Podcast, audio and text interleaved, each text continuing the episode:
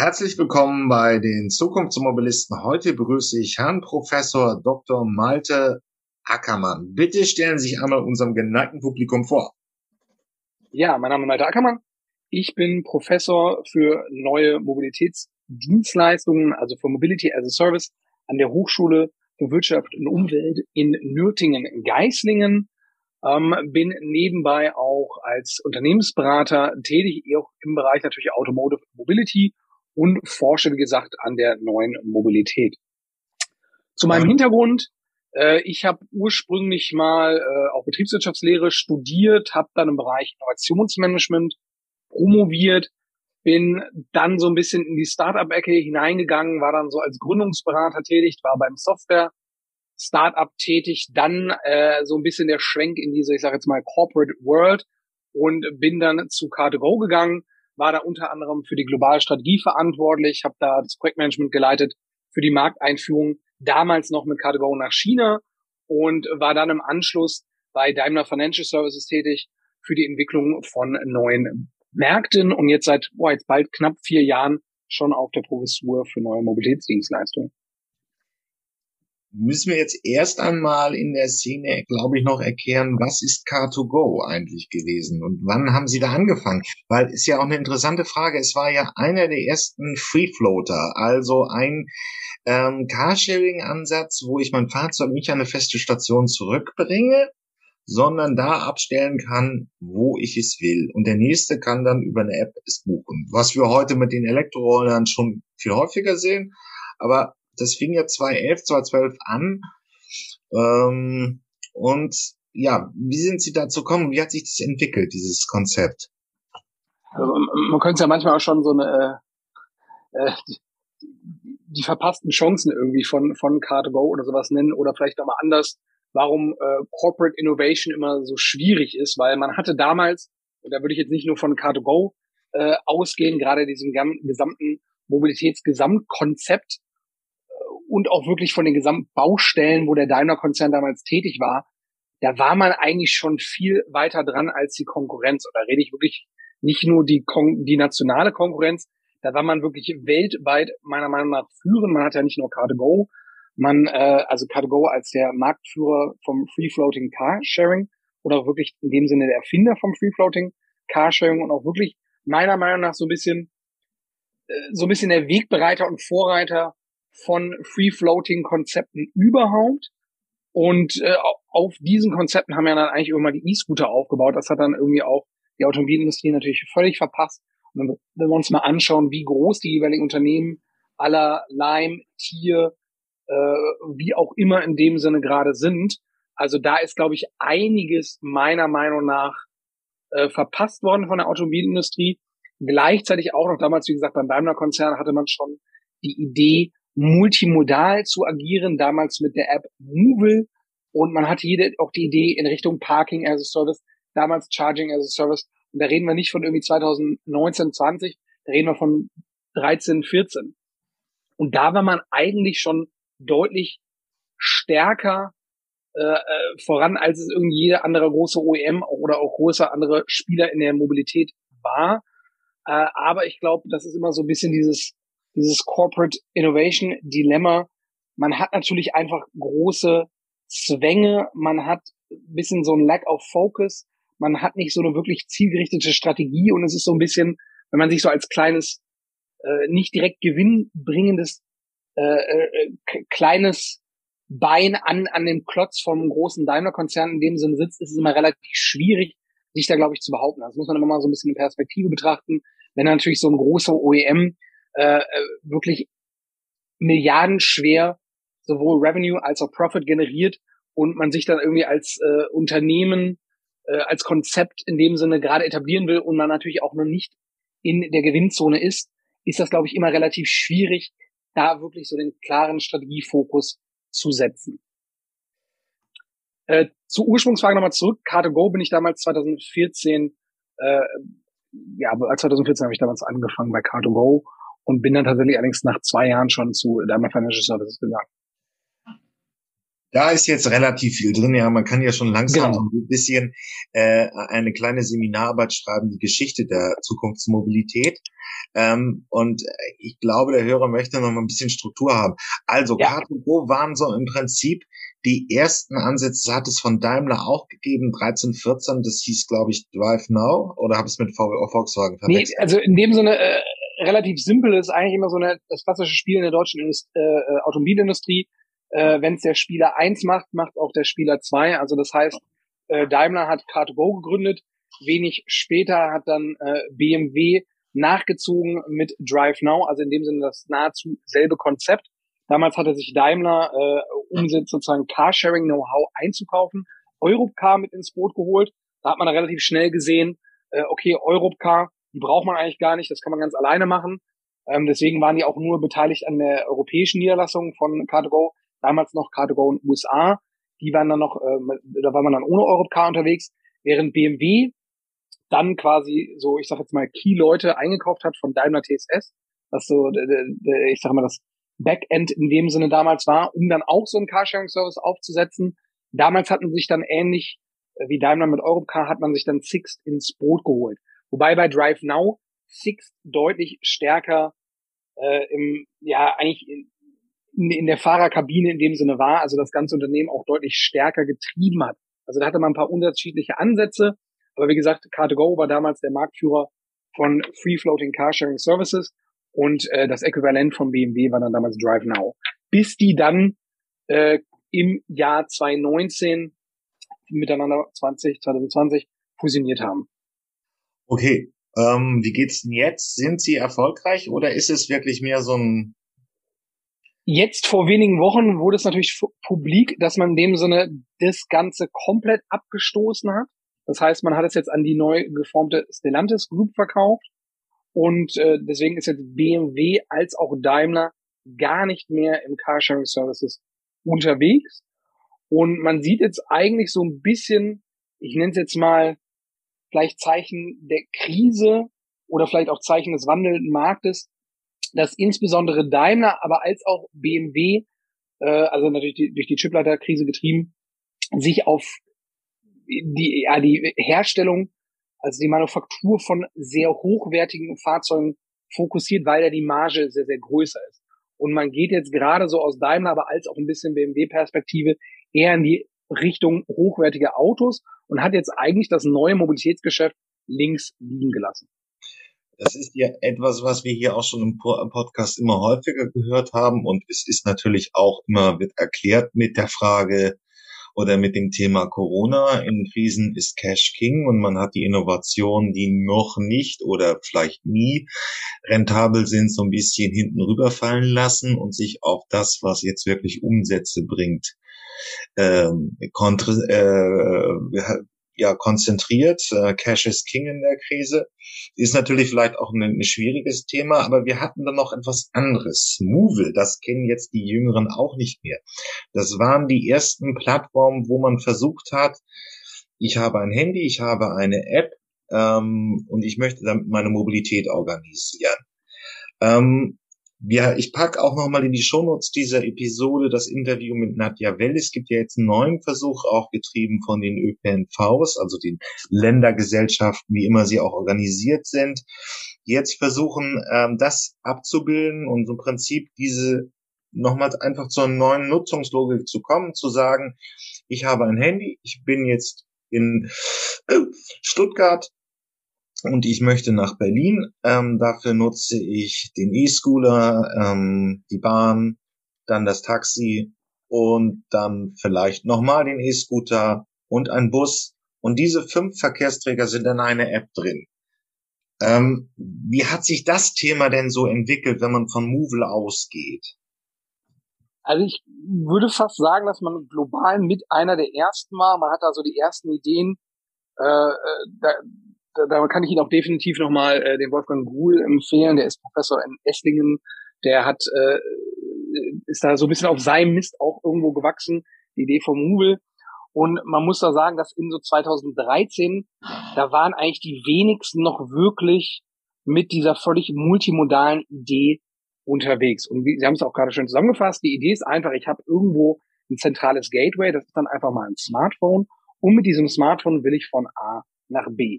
Wie ich da jetzt hingelange, ist im ersten Schritt eigentlich mal egal. Und diese App soll mir dann, oder das Gateway soll mir dann einfach nur aufzeigen, was für Möglichkeiten ich habe. Nutze ich jetzt die Bahn? Nutze ich jetzt einfach meine eigenen zwei Füße und laufe? Nutze ich jetzt irgendein Shared Fahrrad?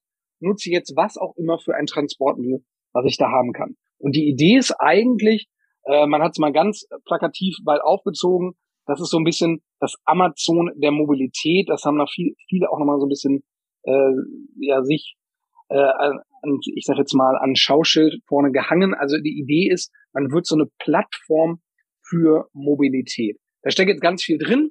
Da können wir mal die aktuellen, äh, ich sag mal, Entwicklungen im deutschen Markt durchspielen, aber auch im internationalen Markt durchspielen und warum es auch nicht so ganz funktioniert oder woran es denn eigentlich hapert. Weil ich starte mal da ein bisschen global galaktisch das ist ja eigentlich straightforward. Das ist ja eine total simple, das ist eine total gute Idee. Und da gibt es von vorne weg eigentlich keine wirklichen, ja, ich nenne jetzt mal äh, Gegenargumente, sowohl von ordopolitischer Sicht, sowohl von verkehrspolitischer Sicht. Das ist ja etwas, wo wir sagen, okay, wir möchten die Mobilität effizienter gestalten, wir möchten Mobilität transparenter gestalten. Das ist aber in der Praxis gar nicht so einfach. Aus mehreren Gründen. Meiner Meinung nach zwei der Hauptgründe. Äh, erster Hauptgrund ist ganz klar, das ist ein unglaublich margenschwaches Geschäft.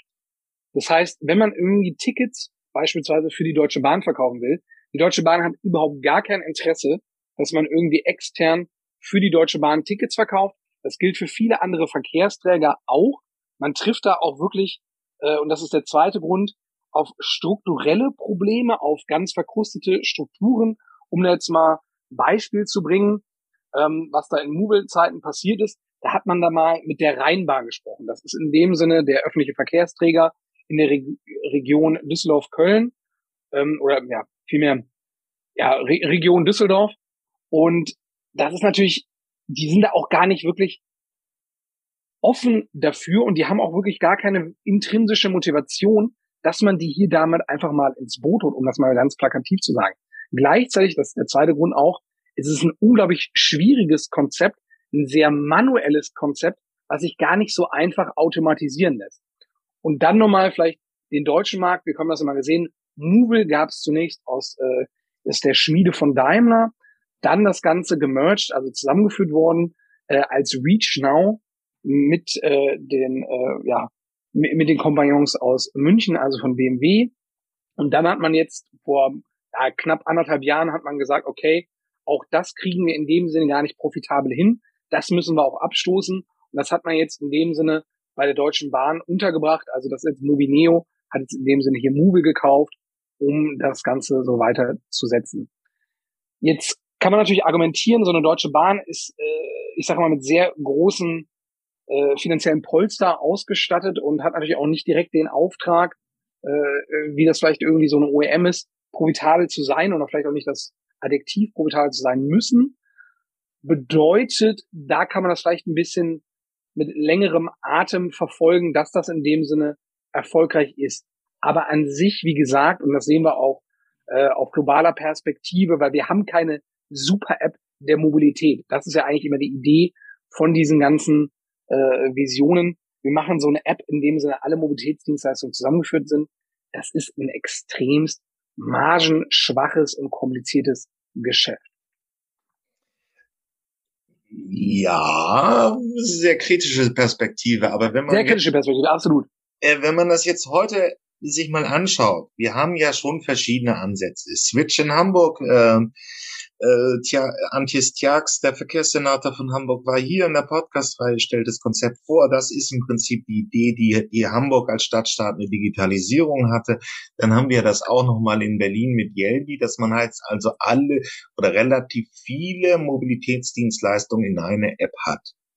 Ja, ähm, und jetzt gibt's ja dann auch die Ansätze, eben das mit der Bahn flächendeckend zu machen macht das also keinen Sinn. Und weil, wenn wir, also natürlich gibt es Anderson das Sprachbild war halt eben äh, dass es eine App gibt, die praktisch meinen gesamten Handel abbildet, aber natürlich gibt es auch andere schöne E-Commerce-Firmen, Kaufland und wen auch immer. Ähm, es ist ja die Frage, will man diese Monopolisierung in einer App haben, die mir das ermöglicht, oder will ich dann noch als Region mein eigenes Süppchen ein bisschen kochen? Und das ist ja die Frage und dann halt auch schon die Frage, wenn das in zehn Jahren alles soweit ist oder in fünf, hm, wie bilde ich dann gewisse soziale Standards wie Mindestlöhne, äh, klimapolitische Vorgaben und so weiter ab. Ähm, aber wir haben ja heute in Deutschland schon so diese ersten Ansätze. Wie geht's jetzt weiter? Genau, ich habe das jetzt kritischer Perspektive, habe ich das jetzt, sage ich mal, rein aus privatwirtschaftlicher Perspektive, beziehungsweise aus Sicht von privaten Akteuren. Das ist aus der Perspektive kein ertragsreiches Geschäft und es ist nahezu unmöglich, das, sage ich mal, in die schwarzen Zahlen zu führen, wenn man das nicht irgendwie skalieren kann. Also es ist natürlich auch nicht so, dass jetzt irgendwie äh, äh Jelby äh, oder äh, Switch, wer auch immer, so als lokale Pla App auf eigenen Beinen stehen kann. Da ist die Entwicklung, die Maintenance von so einer App viel, viel zu teuer. Das Ganze mündet eigentlich irgendwo in dieser zentralen Frage, inwieweit spielt die Rolle des, der privaten Akteure in die Schnittstelle zwischen dem Public Goods. Also wo hört in dem Sinne der private Verkehr auf? Wo fängt in dem Sinne der ÖPNV an? Weil wir wissen natürlich alle, dass der ÖPNV, und das schauen wir uns alle westlichen Länder in dem Sinne an, der ÖPNV ist an sich nicht äh, wirtschaftlich für sich tragbar, ist immer ein äh, Zuschussgeschäft. Und deswegen stellt sich die Frage, muss man vielleicht, um wirklich solche klimapolitischen Ziele um Inklusionsziele zu verfolgen, was auch immer Ziele man verfolgen möchte, müssen wir vielleicht hier einzelne zentrale Apps, zentrale Gateways, wie auch immer, zentralisieren und wirklich vom ÖPNV aus mit fördern lassen. Also das ist, glaube ich, so die zentrale Frage, wo Mobility as a Service in dem Sinne hingeht.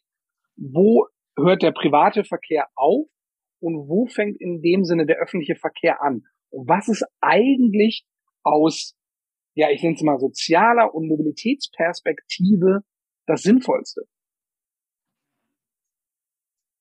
Das ist eine Frage und es stellt sich, ja, ist, dann sind wir so ein bisschen jetzt im Kern. Die Frage ist ja die, wie soll der ÖPNV denn der Zukunft Ihrer Meinung nach aussehen? Also ich glaube, die jüngere Gesellschaft will es digitaler haben und will natürlich über die App dieses Szenario haben. Ich komme von A nach B, ich habe fünf Optionen, ich kann vielleicht eine Wahlentscheidung treffen, ich muss es vielleicht auch nicht. Ähm, das ist sicherlich hier im Raum klar, dass die Jüngeren das wollen, aber wahrscheinlich auch Ältere. Es bietet ja auch gewisse rationale Chancen. Ich kann dann auch irgendwie anfangen, den Verkehr äh, sinnvoller zu organisieren. Aber ähm, wo soll denn, welche Rolle soll der ÖPNV in der Zukunft spielen? Meiner Meinung nach müsste der ÖPNV eine sehr zentrale Rolle in der Mobilität spielen. Beziehungsweise sollte eigentlich ein rechtlicher, regulativer Rahmen gesetzt werden, um in dem Sinne solche Plattformen zu ermöglichen. Äh, um das mal aufzuspenden. Ich habe jetzt zum Beispiel, sagen wir mal, aus Sicht von Tier Mobility, aus Sicht von Lime, also die ganz großen äh, Tretrollerverleiher, also diese E-Scooter, äh, Free-Floating E-Scooters, die in dem Sinne überall in Europa, Nordamerika, wo auch immer in Asien zu finden sind. So, diese Mobilitätsanbieter, das kann aber auch nicht nur E-Scooter sein, das können auch Taxianbieter, wer auch immer, die möchten natürlich, was man so nennt, ein Walled Garden bilden. Bedeutet, die möchten natürlich nicht eine App äh, bilden, in dem Sinne, wo alle anderen Dienstleistungen abgebildet sind. Die möchten für sich ihr eigenes Ökosystem in dem Sinne aufbauen, wo der Kunde in dem Sinne so ein bisschen drin gefangen ist. Diese ganzen äh, Firmen möchten gerne so aller Apple ein schönes Ökosystem, einen goldenen Käfig bauen. Ich bin jetzt einmal bei Lime drin, ich bin bei Über drin, ich bin bei wem auch immer drin, da komme ich jetzt gar nicht mehr raus. Das ist für die meisten so wirklich die Objective. Das macht für die auch natürlich aus betriebswirtschaftlicher Perspektive Sinn, das so zu tun, aber das ist aus generalistischer, aus holistischer Mobilitätsperspektive nicht wirklich sinnvoll. Da brauchen wir in dem Sinne entweder Regularien oder den ÖVP, um das in so einer ganz zentralen Plattform zusammenzuführen. Und ich glaube, da gibt's halt, wie gesagt, aus, ja, aus europäischer und äh, aus irgendwie aus asiatischer Perspektive, da gibt's immer so ein paar Beispiele, die das vielleicht ganz gut hinbekommen. Ich weiß, dass irgendwie, also Mars Global mit ihrer App in WIM in Helsinki, da sind die relativ erfolgreich, alles so zu integrieren. Yelby ist auch immer so ein Case, den man da schön in dem Sinne bringen kann. Also es braucht schon irgendwie so eine zentrale Anlaufstelle und ich glaube, das sollte der ÖPNV sein. Man muss sich aber dessen auch immer bewusst sein, dass man dann vielleicht manchmal, wenn man den Rahmen zu groß setzt, verhindert man auch Innovation. Also wir hätten natürlich niemals so äh, irgendwie E-Scooter-Geschichten bekommen, wenn alles irgendwie die Deutsche Bahn getrieben hätte. Also das ist immer so ein, so ein schwieriges, nennt es mal, äh, kräftezehrend oder gegenüber von Yin und Yang. Äh, man darf nicht zu viel Regularien setzen, sonst verhindert man natürlich auch Innovation. Aber man braucht irgendwo eine zentrale Plattform, um wirklich generalistische und holistische Mobilität zu ermöglichen. Also holistisch als Fremdwort ist im Prinzip ganzheitlich. Ich als, und wir reden jetzt wahrscheinlich immer noch genau. über Großstädter, ähm, die sagen können, ich kann alle Angebote praktisch über eine Schnittstelle, eine App wirklich haben. Und mein ganzheitliches äh, Mobilitätsbedürfnis ist so abgebildet. Genau, das kann ich natürlich, da, da sprechen wir auch wieder zwei Punkte an. Das ist natürlich jetzt wieder gerade so, wo wir darüber reden, alles für den urbanen Raum dem Sinne möglich. Hier habe ich überhaupt neue Mobilitätsdienstleistungen. Hier lassen sich überhaupt neue Mobilitätsdienstleistungen anbieten, wie Fahrradverleihen, wie E-Scooters, wie beispielsweise Carsharing. Das alles funktioniert natürlich überhaupt gar nicht für den ländlichen Raum. Äh, auch hier tanzen, glaube ich, alle wie so ein bisschen um dieses goldene Kalb herum. Wie kriege ich irgendwie neue Mobilitätsdienstleistungen für den ländlichen Raum? Das ist halt extremst schwierig, weil ich einfach nicht genug Menschen in der Breite, in der Tiefe in dem Sinne habe, also zu wenig Population Density. Und daher kann ich solche Services da gar nicht äh, anbieten. Äh, aber wir reden hier deswegen äh, klar vom urbanen Raum. Und hier habe ich die Möglichkeit natürlich irgendwo in einer App, in einem zentralen Gateway unterschiedliche Mobilitätsdienstleistungen zusammenzuführen.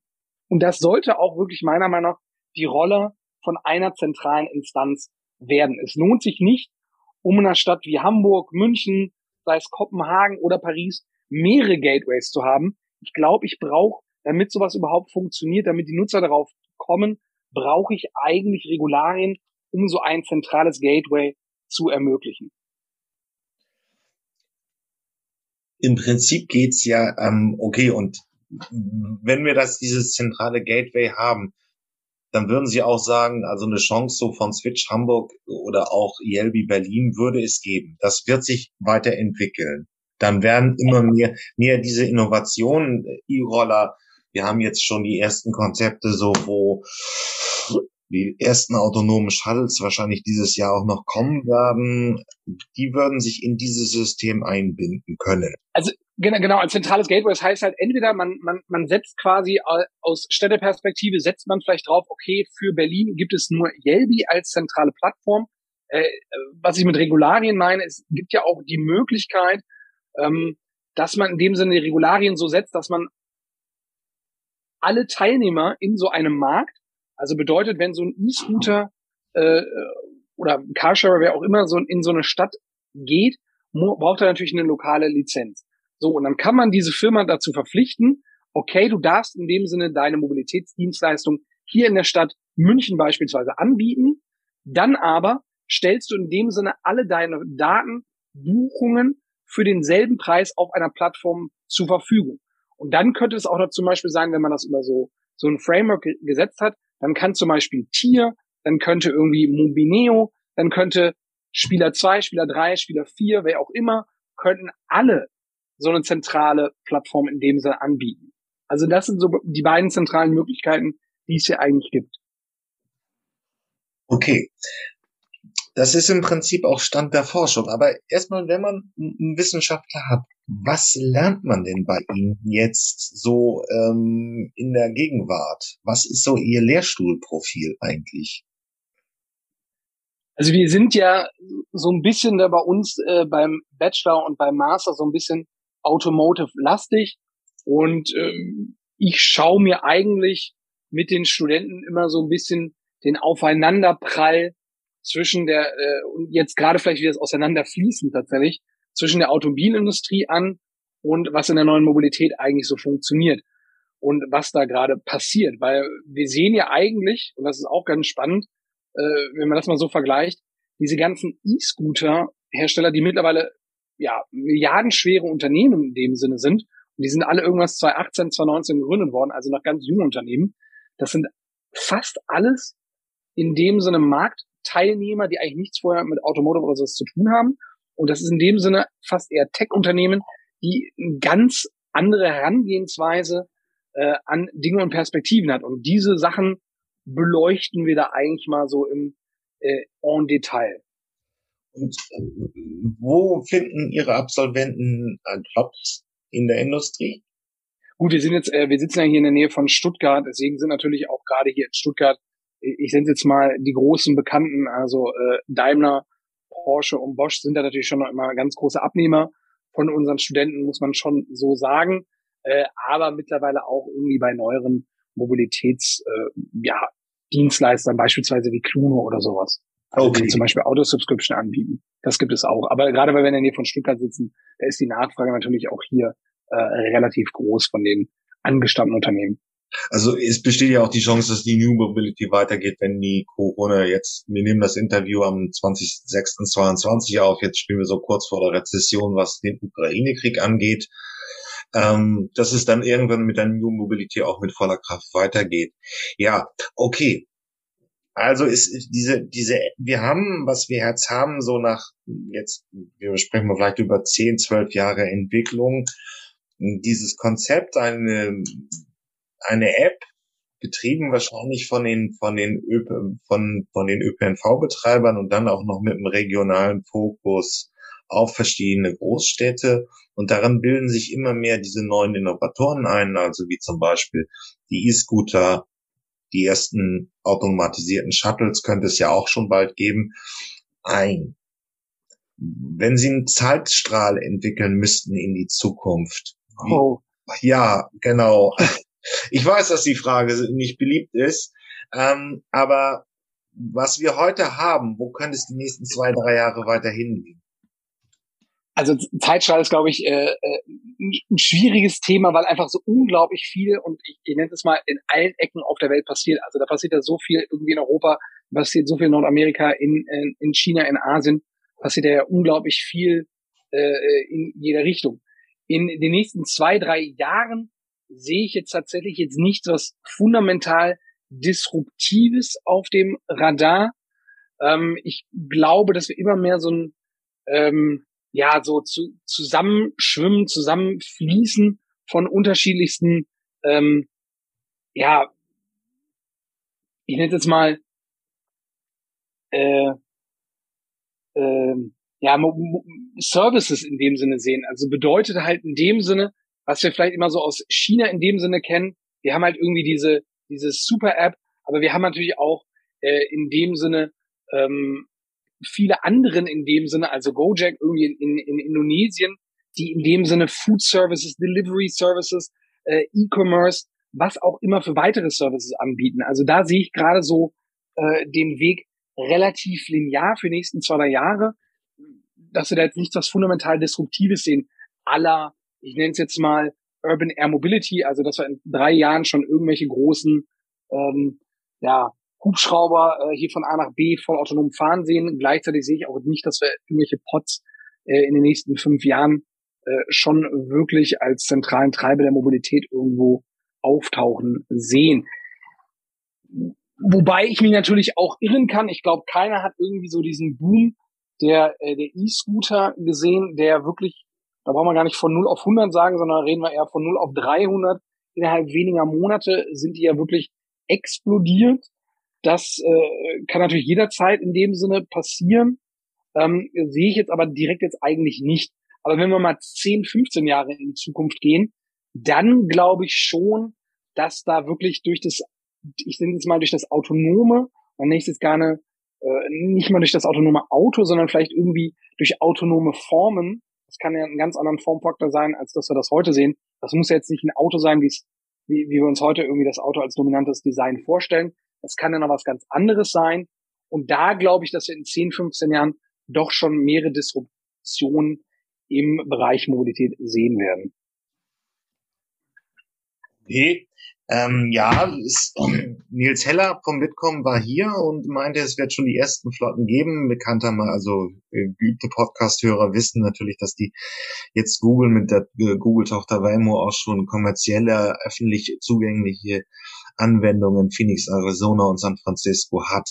Nur, ja, das könnte. Ja, ich weiß mit diesem dem autonomen Fahren, äh, aber da wurde ja schon seit, ich glaube, äh, gerade mhm. Elon Musk hat schon, glaube ich, vor wie viele Jahren auch immer, nächstes Jahr, nächstes Jahr, nächstes Jahr haben wir eine Flotte von vollautonomen Fahrzeugen.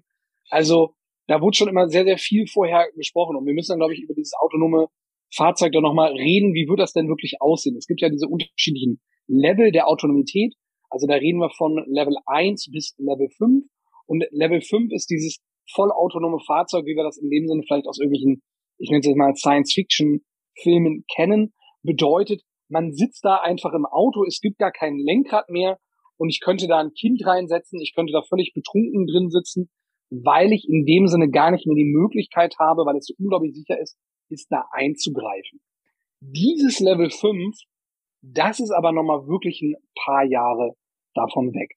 Dass wir Level 4 oder Level 3 sehen und so Level 4, Level 3 bedeutet in dem Sinne, ich sitze noch in so einer Art Auto und habe durch das Lenkrad oder was auch immer für eine Möglichkeit, da einzugreifen und muss gleichzeitig auch immer so eine gewisse Awareness haben. Also ich kann jetzt nicht mich zurücklehnen und einfach schlafen in diesem Pod äh, oder Fahrzeug. Ich muss in dem Sinne da sein. Das können wir vielleicht in den nächsten Jahren und glaube ich nur auf so, ich nenne es jetzt mal, in kleinen Rahmen können wir das in den nächsten zwei, drei Jahren sehen. Aber dass wir das jetzt so als ganz großen äh, die ganz große Disruption sehen werden, die unser äh, ja, tägliches von A nach B fahren völlig verändert, sehe ich so noch nicht.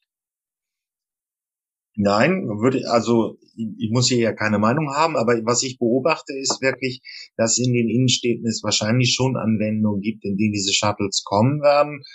Ähm, die hat es ja auch modellhaft immer schon gegeben. Und dann geht's da weiter. Aber es kommt dann einfach eine neue Innovation, also nicht mehr irgendwie so ein Bus, der mich in eine gewisse Linie, äh, der, der mich von einer, von einer Station zur nächsten bringt, sondern das, da ist dann kein Fahrer mehr da oder er wird fremdkont überwacht. Das könnte es geben. Da könnte also eine Innovation kommen. Aber das muss sich ja auch einbinden in diese, ja, nennen wir sie mal Super-App in einer Region. Was wir jetzt haben, ist Yelby, in Berlin. Das ist ein bekanntes Beispiel. Das ist eine Großstadt, hier häufiger erwähnt. Ähm, da sind, werden mir also verschiedene Mobilitätsoptionen vorgeschlagen. Das haben wir Stand heute. Wie geht das die nächsten Jahre weiter? Werden diese Privaten eingebunden? Also der öffentliche äh, Nahverkehr bietet ein Framework, einen rechtlichen Rahmen ein und die kleinen Schritte dann zu dieser wirklich ganzheitlichen Ansätze in meinen 15 Jahren. Ich kann als Berliner mit einer App meine gesamte Mobilität organisieren. Wie würde das aussehen? Wie wären die nächsten Schritte auf so einer Weg zu so einem Idealzustand? Ja, also wie gesagt, man müsste definitiv einen rechtlichen Rahmen setzen. Äh, ich glaube, die Städte äh, müssten auch so ein bisschen das Potenzial erkennen und das aktiv steuern. Er hat schon so ein gewisses, ja, ich nenne es jetzt mal Umschwenken, beziehungsweise so ein bisschen, äh, ich nenne es jetzt mal Learning stattgefunden bei den Städten. Also wenn man dann damals vor ein paar Jahren äh, irgendwie nochmal zurückdenken, Carsharing, da waren die Städte, ja, okay, macht mal irgendwie Carsharing. Regularien waren jetzt in dem Sinne gar nicht so groß. Wenn wir jetzt mal anschauen, diese Tender, die da stattgefunden haben, also die Ausschreibung dafür, dass man in dem Sinne in äh, großen Städten äh, E-Scooter anbieten darf. Also beispielsweise der größte Tender der Welt gilt ja immer noch als der in Paris. Und die Stadt in Paris hat dann, glaube ich, so ein bisschen das Potenzial, ihr eigenes wirtschaftliches Potenzial auch erkannt und gesagt, okay, ich habe ja hier ein wertvolles Gut, den, den Platz, den, den, den, ja, den Bedarf für E-Scooter-Sharing, den kann ich in dem Sinne verkaufen und kann das Ganze an Regularien knüpfen. Bedeutet, ich habe irgendwie Local Employment, ich habe in dem Sinne äh, eine sehr inklusive Distribution dieser Scooter, ich muss auf lokales Recycling setzen. Also ich habe ganz, ganz viele, eine ganz große Liste eigentlich an Forderungen, die ich hier mit sowas durchsetzen kann. Und ich als Stadt, und das ist, glaube ich, das Learning, ich als Stadt kann das hier in dem Sinne aktiv steuern. Und es wird jetzt nicht so sein, dass das irgendwie auf, ich nenne es mal Bundesebene, auf nationaler Ebene oder auf einem europäischen Level da wirklich ganz große Strategien benötigt. Ich glaube, sowas funktioniert nächst, zunächst mal irgendwo äh, äh, im städtischen Bereich, im urbanen Bereich. Das funktioniert in Großstädten, also vielleicht in Deutschland in den Top 7 und nochmal 10, 15 Städten darunter. Äh, wenn wir irgendwie Städte reden, Mittelstädte, die 20, 30, 40, 50.000 Einwohner, da funktionieren die ganzen Dienstleistungen sehr, sehr schlecht. Also sowas muss eigentlich aus den Städten herauskommen und muss von den Städten sehr aktiv gesteuert werden. Okay, ähm, so hatte ich an Jags auch verstanden. Ähm, das heißt, im Prinzip muss man sich über die politischen Zielvorgaben klar sein. Das heißt, ich möchte inklusiv sein, also Menschen mit Einschränkungen, Behinderung, vernünftiges Verkehrsangebot anbieten. Ich möchte es preisgünstig haben. Ich möchte ökologische Ziele abbilden. Ich muss ein bisschen auf regionale Strukturen angeben. Also Hamburg äh, hat einen Hafen und ähnliches. Und dann kann ich im Prinzip so ein Angebot formulieren und sagt, liebe privatwirtschaftliche Unternehmen, macht Angebote und ihr kriegt Verträge. So in etwa. Ich als Stadt muss in dem Sinne irgendwie einen Rahmen setzen. Ich muss natürlich irgendwo gleichzeitig noch attraktiv sein, dass sich jetzt in dem Sinne auch nochmal lohnt, in äh, diese Städte zu kommen und muss gleichzeitig so einen Rahmen setzen, dass alle da äh, fair in dem Sinne äh, sich in dem Sinne in Wettbewerb stellen, aber gleichzeitig vielleicht auch dann wirklich so Daten teilen. Also dass man in dem Sinne dann dadurch super Apps auch ermöglicht oder zentralisierte Apps ermöglicht, die in dem Sinne die Mobilität zusammenführen. Weil ich will ja, und das ist dieses holistische Mobilität, ich möchte ja aus Stadtperspektive nicht irgendwo zu viele Scooter haben. Gleichzeitig, also dass mir diese Scooter irgendwann im Wegrenten rumstehen und nicht verwendet werden. Ich möchte natürlich das Optimum an Scootern, an Optimum an Fahrrädern und das Optimum an Autos in dem Sinn in meiner Stadt haben. Weil es ist ja ganz oft so, die meisten Kleinstädte, die haben ja gar keine Ahnung, wie viele Autos da jetzt genau rumstehen, äh, was die Mobilitätsteilnehmer da so wirklich alles machen. Das ist ja in dem Sinne alles nur basierend auf Stichproben. Die meisten Städte haben ja keine holistische, ganzheitliche und wirklich Realtime-Data getriebene Perspektive, was in ihren Städten passiert. Und da bieten, glaube ich, diese Mobilitätsservices einen sehr guten Anknüpfungspunkt, um in dem Sinne hier eigentlich so einen Rahmen zu setzen und sowas auch wirklich transparent zu machen, um dann äh, Mobilität ganzheitlich zu steuern. Okay. Ähm, in der Gegenwart des Jahres 22, welche Städte haben denn schon im Prinzip sehr gute Plattformen oder welche Städte machen es jetzt schon wirklich sehr gut? Und wenn man das ein bisschen unterteilt, ähm, wir haben einerseits in den USA natürlich jetzt schon diese Modellversuche. Phoenix, Arizona ist halt noch beim autonomen Fahren auch relativ einfach. Dann Paris hört man, man hört die nordischen Städten, also die Skandinavier. Und wie sieht's in Asien zum Beispiel aus? Also wenn man das so ein bisschen, wo geht die Entwicklung international los und wer ist in Deutschland vielleicht schon ganz weit vorne? sehr multidimensionale Frage. Ich fand auch gerade das Phoenix Arizona Beispiel immer ganz spannend. Ich gucke mir auch mal gerne mit den Studenten, da gucken wir uns dann Waymo an und dann äh, zoomen wir einmal mal bei Google Maps irgendwie in Phoenix Arizona rein. Und das ist natürlich einfach wunderschön Block an Block, ganz mhm. breite, breite Straßen mit einem sehr gleichbleibenden Klima. Das sind natürlich die idealsten Bedingungen, ähm, um da irgendwie autonomes Fahren anzubieten. Und dann mache ich immer irgendwie so einen schönen Schwenk und Zoom. Jetzt gehen wir noch mal nach Paris, jetzt gehen wir noch mal nach London. Wie sehen denn so europäische Städte aus? Und da wird sich definitiv autonomes Fahren ein bisschen schwieriger gestalten als irgendwie in Phoenix. Arizona. Das muss man natürlich auch klar so äh, mitgeben. Das ist natürlich immer ein sehr populäres Beispiel. Aber ja, Moment, sehen, aber, ja. Ich möchte nur einschenken, Sie sind, Sie trauen sich, ohne das jetzt in den Himmel zu heben, aber Sie trauen sich jetzt auch schon nach San Francisco. Und das ist natürlich dann schon so ein Stadtbild, was Sie jetzt beschreiben, so mit diesen Hängen und dann mit den, äh, äh, mit, mit äh, dem Pazifikdunst und so weiter. Da wird es schon weitaus schwieriger als dieses viel beschriebene Schachbrett in der Wüste. Aber Defin de definitiv ist das jetzt natürlich der nächste Schritt, den wir auch gehen müssen. Vollkommen klar. Deswegen gehen die ja auch dahin. Aber es wird jetzt halt mal zeigen, wie schwierig das halt wirklich sein wird. Und deswegen werden wir auch diese, dieses autonome Fahren wahrscheinlich nicht direkt als so einen totalen Rollout sehen, sondern vielleicht auch Stadt bei Stadt. Das heißt, dass diese Fahrdienste à la Waymo auch die Städte, wenn man es jetzt ein bisschen schlecht ausdrückt, kennenlernen müssen. Also die müssen in dem Sinne die lokalen Daten sammeln, die müssen mehrere hunderttausend Male durch diese Städte gefahren sein, um dann zu wissen, wie diese Städte funktionieren. Okay, aber dieses, wenn wir zurückkommen zur Mobility App, ja.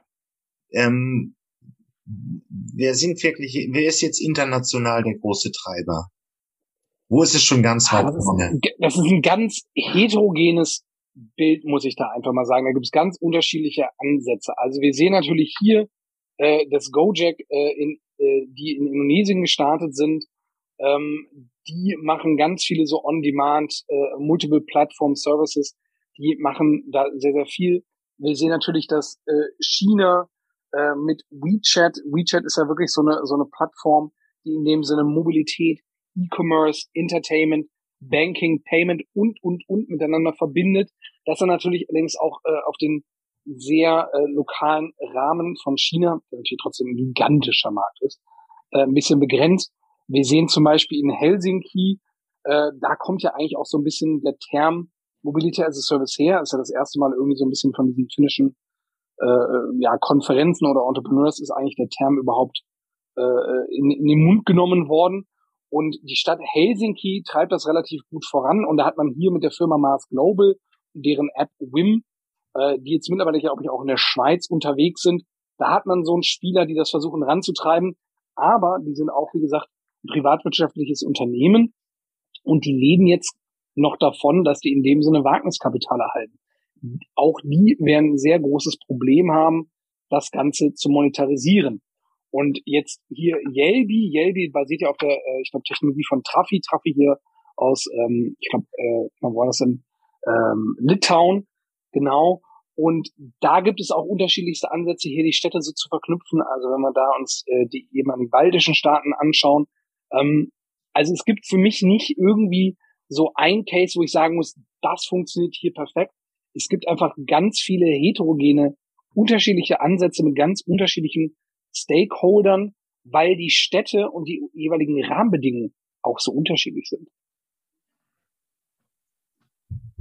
Okay, wenn man es nicht generalisieren kann, aber ähm, dann, wir haben immer so ein bisschen hier die Frage, wir haben auch was, was Mobilitätsinnovation angeht, ja immer diesen Fokus auf Großstädte. Sie haben es ja jetzt auch gesagt. Ja, absolut die Top 7, die Top 15. Wir haben schon fast äh, in der politischen Diskussion immer den Grabenkrieg. Ähm, die Städte möchten, dass wir Umweltschutz betreiben, während wohingegen Menschen in Sachsen-Anhalt einfach Angst haben davon, irgendwann 50 Prozent ihres Einkommens für äh, Benzin auszugeben. Ähm, und immer wieder diese Konflikte, fast ein Stadt-Land-Konflikt. Ähm, Gibt es denn nicht irgendwo eine Möglichkeit, auch der ländlichen Bevölkerung irgendwann irgendetwas anzubieten? Oder sagen wir Mittelzentren? Wenn man sagen wir werden, wir, hier ist ja so ein bisschen der Elefant im Raum, dass wir immer darüber reden, die Density, also das heißt, ich hab, finde in Berlin für eine Innovation immer irgendwelche Anbieter, weil es eine Großstadt ist, weil es für Millionen auf einem relativ engen Raum sind, aber können wir nicht irgendwas mal in den, äh, in den ländlichen Räumen anbieten, sei es der Bürgerbus oder ähnliches? Das klassische schöne deutsche Wort Jein. Also äh, ist auch tatsächlich immer etwas, was ich immer wieder mit meinen Studenten behandle. Wir machen ja immer so schöne Innovations-, Design Thinking Workshops, um nochmal da irgendwelche so Geschäftsmodelle in dem Sinn zu entwickeln. Ich habe da Projekte selbst zu dem Thema gemacht mit den großen OEMs zusammen. Ähm, die wissen das in dem Sinne alle und die würden alle auch gerne mit einem Geschäftsmodell um die Ecke kommen. Und ich glaube, wenn da irgendjemand mit erfolgreich ist, würden da alle, glaube ich, drauf einspringen. Es ist aber einfach wirklich so, dass ich diese Geschäftsmodelle nicht wirklich meiner Meinung nach bisher auf ja, schwarze Zahlen oder auf irgendwelche nachhaltigen Füße stellen kann. bedeutet, ich muss hier irgendwie meiner Meinung nach Lösungen haben, sogenannte White Label Lösungen. Das heißt, ich habe irgendeinen zentralen Anbieter, der, der so ein bisschen als Art Franchise-Geber vielleicht funktioniert. Jetzt stellen wir uns mal irgendwie sowas wie so, wie so ein E-Bike-Verleih vor und äh, der bietet als Konzept kompletter so wie, wie so eine Art McDonalds für ähm, E-Bikes oder vielleicht äh, McDonalds für E-Bikes, äh, Fahrzeuge und E-Scooter. Und dann können sich einzelne Städte sozusagen äh, beim äh, großen McDonalds in dem Sinne einkaufen als Franchise-Nehmer und können dann vielleicht, was für ihre Kleinstadt ins Portfolio passt, kann man sich dann vielleicht da hinstellen. Und dann kann dann vielleicht auch irgend so Kleinstadt mit 40.000 Mitarbeitern hat dann vielleicht irgendwie, ich sag jetzt mal, 10 Autos im Carsharing-Bereich im Portfolio, äh, 100 E-Bikes und 20 E-Scooter oder so. Also das ist so ein bisschen der Weg, den ich sehe, der vielleicht gangbar ist. Dass da irgendwelche Firmen wirklich für sich alleine stehend hineingehen, weiß ich nicht. Wir sehen ja, was in Deutschland ein ziemlich großer Treiber ist, dass die Stadtwerke ganz oft aktiv werden. Also wenn wir zum Beispiel mal gucken, irgendwie so mit Wunder Mobility, äh, das sind ja auch so, so, so ein, wenn mal so ein zentraler Dienstleister, die unterschiedliche Services anbieten, gerade so im Backend-Bereich. Und die haben als Kunden ja auch relativ viele Stadtwerke, was so ein bisschen äh, Deutschland unique ist. Das sehen wir in anderen Ländern nicht. Ähm, und das könnte für mich so ein Ansatz sein. Also ich habe irgendwie so ein großes Portfolio, aus denen sich dann einzige, einzelne lokale Größen, Mobilitätsdienstleistungen vielleicht irgendwo ziehen. Aber dann auch wirklich mit dem Hintergrund, ich biete hier Mobilitätsdienstleistung an, nicht um irgendwie eine Runde Null zu schreiben, sondern um einfach Mobilitätsdienstleistungen anzubieten. Das, auch das werde ich wahrscheinlich nicht profitabel oder mit einer schwarzen Null in dem Sinne hinbekommen. Das ist ein relativ düsteres Szenario, aber wir werden ja, oder wir sehen ja wahrscheinlich das klimapolitisch, ich, ähm, klimapolitisch und auch ähm, einfach vom Erdölpreis her. Das ist jetzt natürlich so ein bisschen der Schock mit dem Ukraine-Konflikt, den wir im Sommer 22 haben, aber es wird ja teurer werden. Also jetzt, wenn Sie über 10, 20 Jahre nachdenken, gibt es da nicht irgendwo eine Lösung zu sagen, wir machen mal eine andere Mobilität in ländlichen Regionen, in Kleinstädten zwischen 100, 200, 300.000, meinetwegen dann eine halbe Million könnte es ja sicher, eine halbe Million, Städte mit halber Million können Mobilitäts-Apps haben oder vielleicht eine Million. Aber äh, die kleineren Regionen gibt es da nicht über 10, 20 nee. Jahre irgendeine Option? Nee, ich meine ich mein das, ich mein das gar nicht als düsteres Szenario. Ich meine es nur als realistisches Szenario, weil wenn wir uns jetzt in, von äh, jeder, von jedem Dorf, jeder Kleinstadt, alle öffentlichen Verkehrsträger, also sei es irgendwie Busse, Bahnen, was auch immer ich in irgendwie ländlichen Regionen heutzutage habe, das ist ja alles ein Verlustgeschäft. Das ist ja alles, und das ist ja vollkommen okay so. Das ist ja, sage ich mal, gewollt von der Gesellschaft. Und das meine ich, das ist hier das gesellschaftliche Mandat. Den ländlichen Raum, den kann man nicht über privatwirtschaftliche Träger abbilden. Die können da gar nicht reingehen, weil die da einfach keine schwarzen Zahlen schreiben werden. Das heißt, das ist hier die Rolle der Gesellschaft, des Staates, ÖPNV, wem auch immer man da nennt, um hier solche Dienstleistungen anzubieten. Auf der anderen Seite Partner für solche äh, regionalen oder ländlichen Mobilitätsdienstleistungen müssten solche, ich nenne deswegen nenne ich so es jetzt äh, McDonalds von irgendwelchen äh, Mobilitätsservices, müssten die sein, weil da kann ich mir dann als, ich nenne es mal, Stadtwerke, keine Ahnung, Stadtwerke Ilmenau, also irgendwas da in, in Thüringen, Stadtwerke Ilmenau, die ziehen sich dann vielleicht irgendwas so lokal äh, von so einem großen Mobilitätsdienstleister ran. Aber das ist kein düsteres Szenario, das ist nur ein realistisches Szenario und das ist ähnlich wie ÖPNV, der einfach äh, ein Subventionsgeschäft ist.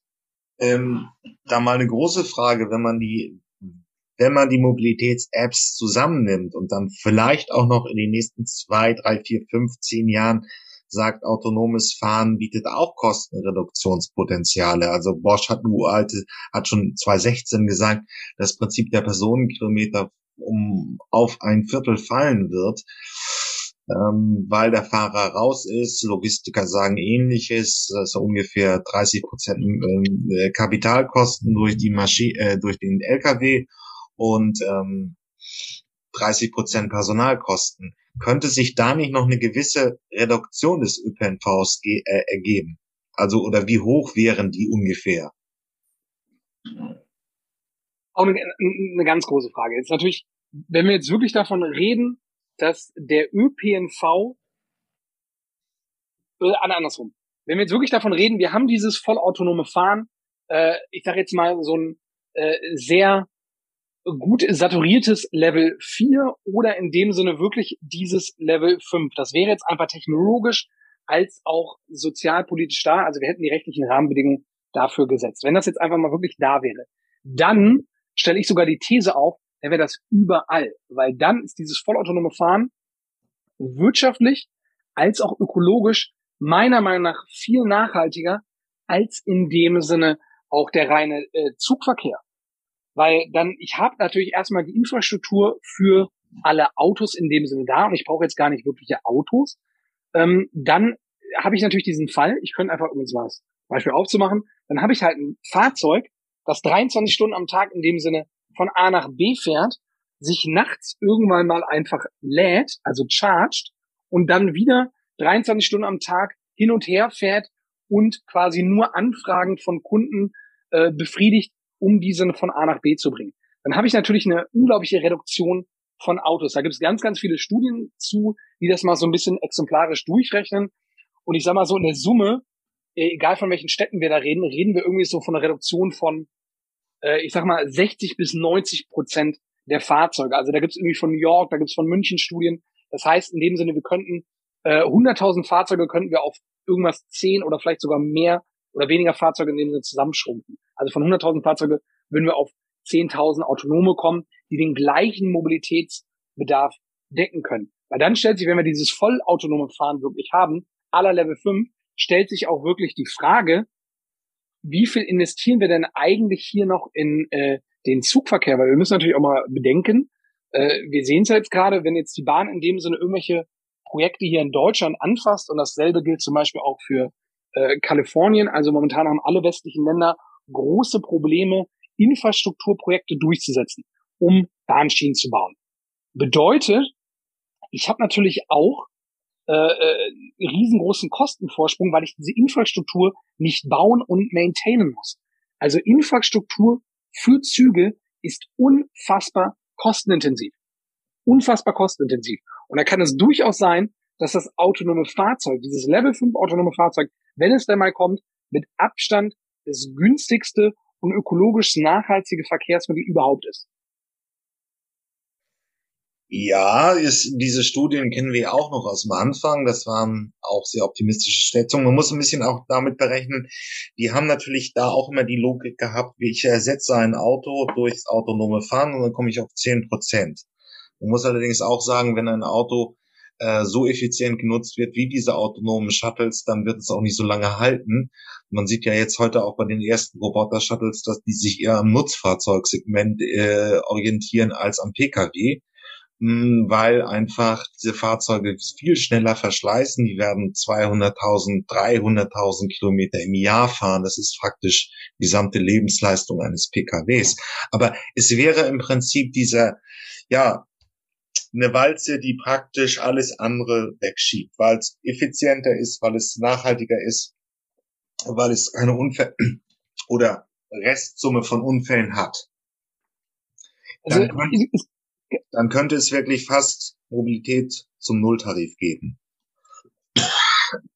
Vielleicht nicht ganz zum Nulltarif, aber es gibt immer, äh, es gibt glaube ich eine schöne Studie, dass äh, E-Scooter äh, Business war in dem Sinne das schnellste, die schnellste Mobilitätslösung die 10 Millionen Fahrten weltweit hatte. Die haben unter zwei Jahre gebraucht. Also viel schneller als irgendwie Carsharing, als irgendwie Ride-Hailing, also das Taxigeschäft, äh, welche Dienstleistung auch immer. Und ich glaube, wenn wir wirklich dieses ja, Level 5 autonome Fahren in dem sie hätten, oder zumindest ist es so ein sehr gut äh, ausgestattetes Level 4, dann wird das in dem Sinne ganz, ganz schnell alle anderen Mobilitätsdienstleistungen als auch das private Auto substituieren. Das glaube ich in dem Sinne schon. Aber wir können natürlich auch jetzt einfach nicht sagen, und ich glaube, da hängen auch ganz viele äh, ja, psychologische Faktoren drunter. Wir können jetzt auch nicht sagen, okay, jetzt haben wir beispielsweise irgendwann mal in 10, 12 Jahren das vollautonome Fahrzeug. Wir nehmen allen Menschen die, die privaten Fahrzeuge weg. Also da hängen ja noch ganz viele äh, psychologische Faktoren drin, wie zum Beispiel, es gibt irgendwie einen Krieg, ich kann mit dem Auto fliehen, ich kann in dem Auto schlafen, das ist irgendwie so mein, mein privates Refugium. Das den Leuten da weg, einfach wegzunehmen, weiß ich auch noch nicht. Äh, aber ich glaube nichtsdestotrotz, dass sich irgendein autonomes Vehicle, da würde ich jetzt gar nicht Fahrzeug sagen, äh, wenn es denn mal kommt, gegen alle anderen durchsetzen wird. Aber es ist ein schönes Schlusswort. Vielen Dank, Herr Ackermann, für dieses Interview. Vielen herzlichen Dank.